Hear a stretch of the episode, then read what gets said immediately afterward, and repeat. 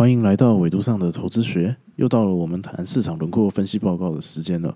大家好，我是 Peter，旁边这位是 Ricky。大家好，我是 Ricky。那我们欢迎第一次来参与的朋友，我们还是可以先来自我介绍一下吧。好，我是 Peter，是节目的主持人，擅长经济地理，平常和 Ricky 学习金融市场分析的知识。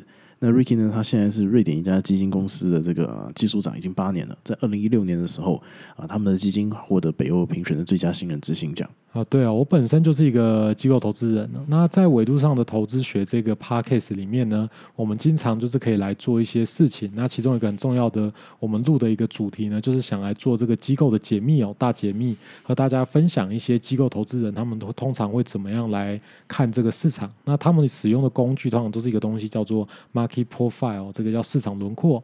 那所以我们就会把我们分析的市场轮廓报告呢，跟大家来做一点分享。所以如果今天听众朋友方便的话呢，可以打开 Podcast 的描述栏，里面的连接呢，就是我们今天要谈的这个分析图表。好，那 Ricky，我们就先来依照惯例哦，我们先来这个呃检讨一下我们上一次的这个市场轮廓的分析报告。我们上一次报告是在二零二一年六月六号提出来的。那我们分析的是比特币，我们表现怎么样？OK，我们上次的报告谈到，就是比特币的市场深度呢，主要在三万七到三万八为主，然后三万九有一点点。那往下的部分，我们那时候是推论说，哎，三万五的部分呢，哎，有很深的市场深度，所以我们判断价格呢，如果来到三万五，应该会在这边卡一段时间哦。那我们也有提到说，在下面的市场深度是比上面深的，也就是说，价格往下的几率是比较高。OK，所以这样看起来，就是我们的方向判断是对的。我们那时候大胆的这个猜测就是说应该会跌，是那那那是对的。比比特币今天凌晨就大跌，不过我有注意到这个三万五这个价位的支撑好像不太给力哦，就是一下咻就过去了，这个价格就卡在三万二到三万三附近。所以严格来说的话，其实我们这一次市场分析报告啊是应该是没及格吧。那你同意吗？OK，非常同意。就我们终于迎来了我们第一次的错误哈。那呃，这就是想让大家听众了解，就是说我们的市场轮廓分析不是百分之百一定会正确，然后就没有这种百分之百。那前面几次会一直都对，是因为市场的波动如果是比较固定，然后大家对市场的一个合理的价格的判断，然后就在我们市场轮廓分析的这个公平价格的位置呢，诶，如果也大概都固定的时候呢，我们分析出来的什么，分析出来的一些价位就会非常的准确哦。但是如果市场波动比较剧烈哦，就像刚刚 Peter 讲的，这个今天凌晨突然间有一个大跌哦，这波动瞬间的增加，诶，那我们的这些分析就会不准哦，这情况就会发生。那像这次比特币的这暴跌，我们就可以观察到什么呢？在凌晨的时候呢，这个波动指标 ATR 呢衡量起来呢，我们就看到，诶，这原本只是有大概四百。好，意思就是说，这个市场大概比特币呢，在这个一天呢，或者是几小时里面呢，大概就是在四百点左右的这个震荡啊，四百块左右。但今天凌晨就突然间平均增大增增加到六百多，那增加百分之五十，对，增加百分之五十，所以波动率就瞬间增加很多。嗯，我们这个是这个小时线啊，对，小时线。OK，那这样的量呢增加呢，就会造成这个市场的深度呢很快速的这个被满足哦，所以这个三万五呢就很快就被突破了。OK，这样听起来就是说，我们要使用这个 market profile，好像要特别去注意，就是跟这个 ATR 或者这种就是波动指标一起看。是的，就是在波动收敛的时候，就波动越来越小的时候，这个我们的这个市场轮廓分析会比较没错，比较准确。没错。那如果说今天这个波动突然很大的一个变化的话，那那这个市场轮廓可能就只能先参考了。没错，没错。好吧，这个如果就是各位听众朋友想要就是更了解就是市场轮廓，或者是你在使用的时候遇到什么问题的话，就是呃欢迎你可以加入我们的。赖社群，我们可以在这边呃有一些讨论吧。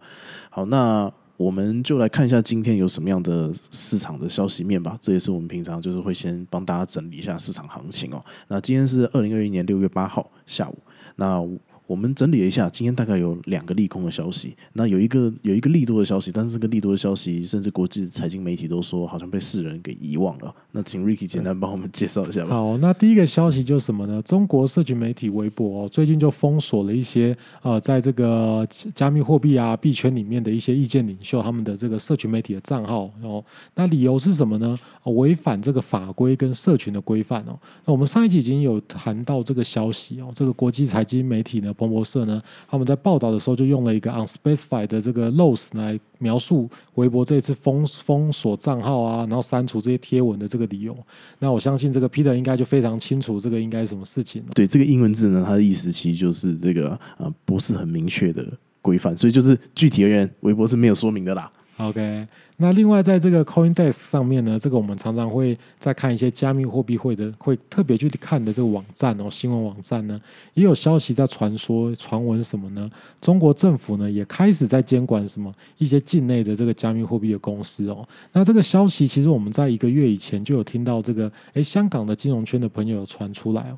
不过那时候大家都只把它当做诶这个小道消息而已。那现在已经具体有两个消息源喽。那我想大家应该也可以感受出来，中国开始好像对加密货币表现出他的一些态度出来了。那第二个币圈的消息呢，是来自美国。那一样是根据这个彭博社的报道呢，市长是预期什么呢？美美国的联准会哦，Fed 呢会持续的维持它的宽松的政策，所以这次可能会什么呢？长期持有的超大宽松哦，所以呃，德意志银行甚至还认为什么？认为美国可能会进入更严重的一个通膨的一个时代哦。哦，就像如果我们知道这个美国的历史的话，诶，在一九四零年代呢，一九七零年代呢，都有遇到这个啊通货膨胀大大爆发的时刻。那那一九四零就是因为这个二战，然后那一九七零就是因为石油危机哦。那市场这样对通膨的一个预期呢，就会导致许多这种管理资产啊、基金公司啊，哦开始调整他们的什么持有的这些这个投资组合的部位，哦，那做一点这个资产配置的调整哦，那也让这个许多加那个基基金公司呢开始出售他们的加密货币的资产。好，那第三个消息是什么呢？第三个消息是萨尔瓦多的总统呢，他在前几天也发表了这个对加密货币的一个看法哦。他提到说，他下周要在国会里面提交法案，啊，希望让比特币呢成为这个国家的合法的货币哦。啊，他用了这个 legal tender 这个词哦。那这世界上第一个提出这样法案的这个国家。那据了解呢，萨尔瓦多总统的政党呢，目前在国会也是处于优势哦，所以说我们可以合理的判断哦，这个比特币呢，在萨尔瓦多合法化的几率呢，应该是非常非常高，可能会被通过。不过这个好消息似乎就没有受到这个世界的重视哦。那个萨瓦多呢，因为只是一个小国家嘛，哦，那不是很重要。那让比特币成为合法货币呢，虽然说有它这个特殊原因，那我们可以在之后再做一集来谈哦。那目前也没有任何的迹象显示呢，诶，有任何的国家。想要跟进这件事情，对，我想这个就是这个消息可能没有被这个国际大家重视的一个很重要的原因了。那萨尔瓦多呢，他们会想要做这件事情，当然是有他特殊的目的。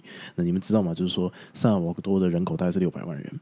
那他们在海外的人，就是他们移居海外，在海外打工的人，大概一百五十万，也就是这个国家有四分之一人在海外工作。是是，对，所以当然有一个很重要的原因，就是这些人他们要寄钱回萨尔瓦多的话，那用传统的金融体系就不是那么方便嘛。是，对。那如果是比特币的话，那可能就稍微就比较方便一点。然后还有就是说，有一些原因是说，像萨尔瓦多这个国家，你们知道，其实我想台湾的朋友可能会很熟悉，这个是两年多前，二零一八年八月之前。他跟我们还是邦交国，OK，对我们邦交了七十七年 了，对对对对对对对。那你们知道台湾现在邦交国大概是什么邦交国？除了这个梵蒂冈教廷之外，嗯，很多都是这个这个这个政治经济不是那么稳定的国家了。所以萨尔瓦多他其实也是，他常年内战。是对，一直到一好像一九九零年代，就是才才解决这个问题。那后来他们的政府又遇到很多，就是这个啊政党分裂啊，什么搞乱七八糟，所以他们其实通货膨胀问题是严重的。那反正种种种种啊，那萨瓦多现在这个总统很年轻，三十九岁，这个这个这个这个大概就比我们大个一轮之类的，反正就是很年轻就当总统了。对，那他现在看起来就是他想要做一些事情了。那这个详细的我们。之后再录一集来聊。那这样看起来啊，就是说我们刚刚在讲的这个币圈这两个坏消息跟一个好消息，这看起来消息已经越来越多了。那比特币应该就不至于就是像之前这个死鱼眼一样，这个一动也不动了。Ricky，你可不可以帮大家摘要一下今天我们的市场分析报告的结论？OK，今天市场轮廓呢，跟我们上一次分析其实落差不会太大哦。那只是说上次分析的时候呢，市场的价格是在三万六左右。那现在价格经过这个凌晨的这个呃往下的两个大跌之后呢，现在在三万三左右。那我们目前判断呢，在三万四千五呢到三万五千五左右呢，市场深度很深。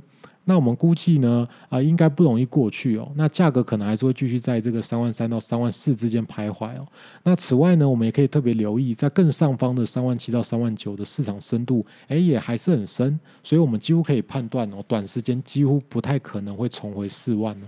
好，那我们就开始今天的节目吧。Ricky，今天这个啊市场轮廓对比特币的这个关键价位有什么看法？OK，那我们今天一一样一样是用我们跟前面几次分析这个比特币一样的这个资料哦，是从五月十九号，也就是说在前面一段时间崩盘的这个之后的时间呢，到我们现今天的资料呢来做这个市场轮廓的分析哦。经过市场轮廓分析，我们会得到对过往的一个价格的累计哦，哦那我们就可以把这个累计呢去跟这个常态分配去做一个批配，那我们就会找到这个常态分配哦。那这个常态分配的这个平均位置呢，我们就会当成是现在呃市场上大家认同的一个公平的价格。在我们这一次的分析中呢，比特币在这段时间的公平价格大约是在三万七千一百左右哦。那虽然说今天跌了十八。哦，但是公平价格它只有少少的减少了四百哦，所以我们几乎可以认为市场大概对比特币的判断还是在哦三万七左右。那原先的这个常态分配呢，也几乎没有被受到明显的破坏哦。那只是说现在市场呢在补充什么，在补这个比较下面的价格哦，也就是三万二到三万三左右原本的空缺哦。如果接下来几天呢，市场依然没有什么新的消息哦，那买卖双方也没有进一步的去做任何的表态啊、撤出的话呢，我们大概会判断呢，大大家的挂单会在未来呢，帮我们的这个价格累计呢填满到这个常态分配，形成一个中型曲线哦。那超出这个中型曲线的部分呢，我们就会认为在这个价位的交易量会比较。比较少，那缺空的地方呢，我们就认为未来的交易量会比较增加。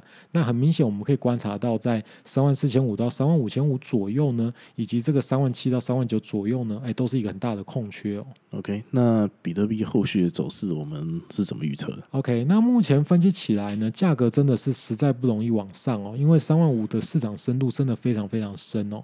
那在一两天内呢，价格应该还是会在这个三万二到三万五哦这个之间震荡。那我们就要来看市场有没有进一步的新的消息了。那有可能我们要等到这个市场价格呢，呃，才会有进一步的这个突破这样子。好，我想我们今天就差不多这样。我帮大家总结一下今天的结论。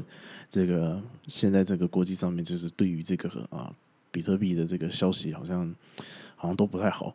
对，那但是呢，即便是这样，其实比特币它就算是大跌，它的这个公平价格，我们注意到其实几乎没有改变。没错，对，那其实像现在这个三万二到三万三这个价格在做这个，等于是说它在做补足的这个常态分配的部分。其实我们可以观察，就是从崩盘后到现在，这个价格确实是比较少的时候。没错，对，尤其是这个价格通常都是在啊、呃整个暴跌下来，然后就就直接拉回去。对对对，所以现所以我们其实原本都看得到，就是说在三万二左右，它的这个市场深度其实本身就是呃很深的，就了就也不是很深啊，就是它它是足够这样子让大家探索的。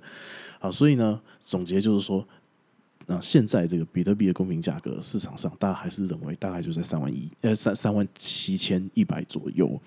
那现在的关键价位，如果这样看的话，那就是三万四千五到三万五千五。那这边现在很深，因为我们上一次分析也是说这里很深，只是不一样的是，我们上一次是在上面，这次在下面。那上一次的话就是说不容易跌下来，但是我们错了嘛，跌下来。那我们这一次呢，就是我我我我们这一次分析就是说，那不容易上去。对，好，所以现在就是这样，除非啦，就是说这个量有增加，那波动增加，那这些通常都是新的消息出现哦。那这样的话，这个公平价格可能也会有所改变，那比特币的价格才会有进一步的这个突破。那我们今天就这样，This is Market Profile，然后我们是维度上的投资学，下次再见，拜拜。